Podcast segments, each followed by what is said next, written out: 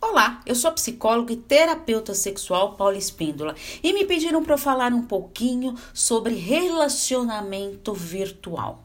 Então vou falar sobre esse mundo mágico que é o virtual. O mundo virtual está presente ao nosso redor, possui muitas vantagens, como por exemplo de conversar com as pessoas que estão distantes por algum motivo.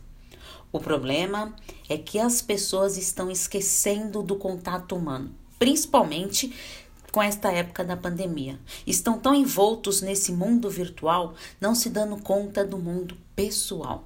O que falta é o contato olho no olho, o toque, porque além de fazer bem para as nossas emoções, o contato humano nutre o nosso ego.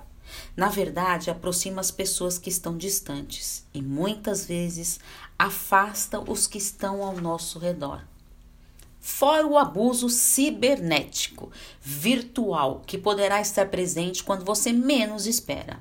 O crime cibernético é todo crime executado online, como roubo de identidade, assédio, bullying e exploração sexual.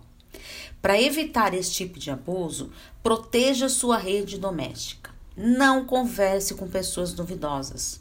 Não entre em sites desconhecidos e suspeitos. Cuidado com suas fotos e vídeos para que não se torne uma arma desse abuso.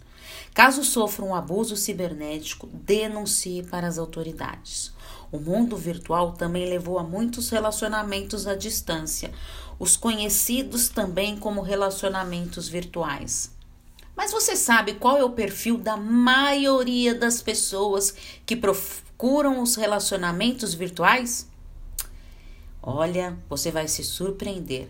Essas pessoas são mais solitárias e mais tímidas. Muitas vezes falta a oportunidade de conhecer novas pessoas ou até mesmo tem receio de ir em busca dessas oportunidades.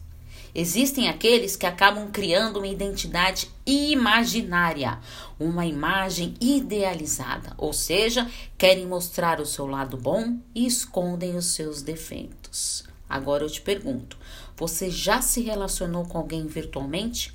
Qual foi a sua experiência? Agradável ou não? Está preparado para este tipo de relacionamento? Consulte o seu coração. E caso queira informações sobre os atendimentos, é só enviar uma mensagem no meu WhatsApp no 11 983 13 2371. Um grande abraço. Tchau, tchau.